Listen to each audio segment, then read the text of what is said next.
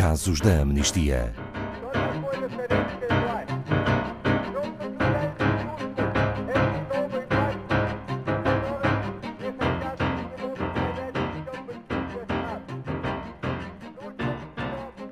Não é segredo que a recuperação pós-pandemia será feita durante um longo período de tempo. Contudo, qualquer que sejam as medidas de resposta adotadas, elas devem ser centradas em direitos humanos. E, nesse sentido, é fundamental garantir que todo o processo de recuperação está assente no princípio da sustentabilidade.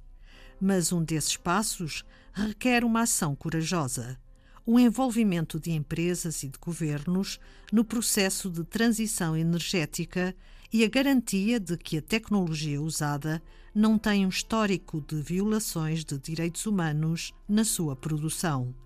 Uma posição defendida pela Amnistia Internacional. Bom dia, Paulo Fontes, diretor de Comunicação e Campanhas da Amnistia Internacional Portugal. Pode explicar-nos melhor em que consiste esta posição? Sim, Ana Paula. Portanto, de uma forma simplificada, o que defendemos é que as tecnologias verdes e, sobretudo, as baterias que alimentam quer os veículos elétricos, quer muito dos dispositivos eletrónicos do nosso dia a dia, eh, começando logo pelo nosso telemóvel, que utilizamos diariamente, que estas baterias não estejam vinculadas a abusos de direitos humanos ou a danos ambientais. Então, também na produção de tecnologia fundamental para o nosso futuro, podem existir violações de direitos humanos? Exatamente. Estes tipos de tecnologias são essenciais para abandonar os combustíveis fósseis, mas a revolução das baterias traz os seus próprios riscos, eh, quer para os direitos humanos, quer para o planeta. Que dados podem partilhar que fundamentem esta posição? Portanto, este assunto já não é recente. Já desde 2016 que destacamos a importância deste tema e que temos vindo a denunciar situações que acontecem e que é preciso serem consideradas. Denunciamos desde logo a forma como o cobalto, que é extraído por crianças na República Democrática do Congo, pode estar a entrar nas cadeias de abastecimento de grandes marcas quer de veículos elétricos, quer de dispositivos eletrónicos, que temos aqui mesmo em Portugal, por exemplo, e que certamente muitos dos nossos ouvintes utilizam, que se calhar até estão a ouvir este programa num desses dispositivos com baterias destas cadeias de produção. Uh, mas temos também outros locais no mundo. Por exemplo, existem provas que na América do Sul a extração do lítio tem riscos para os recursos hídricos e para os ecossistemas onde vivem os povos indígenas. E, portanto, sabendo tudo isto, não é possível que continuemos a ignorar que esta crescente procura por tecnologia e por baterias verdes tem um risco para o meio ambiente uh, e tem um risco para a humanidade, seja pelas zonas mineiras, fundo dos oceanos, para todos, todos os nossos ecossistemas. Será esta uma situação possível de controlar?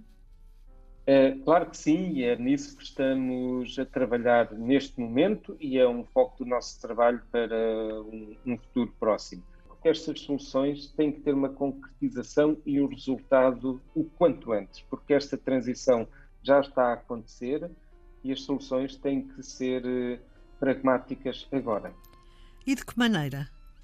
Uh, estamos a convocar uh, empresas para que em todas as fases das cadeias de abastecimento de baterias façam a sua parte e garantam que estão realmente a contribuir para esta mudança. Portanto, isto significa tornar as cadeias de abastecimento mais transparentes, solucionar danos e assegurar que as comunidades uh, locais, as comunidades indígenas, são consultadas sobre os projetos de mineração que as afetam no fundo, é garantir a consulta, a inclusão, a integração de todas as partes que estão envolvidas e a publicação transparente de todas as investigações e de todos os resultados.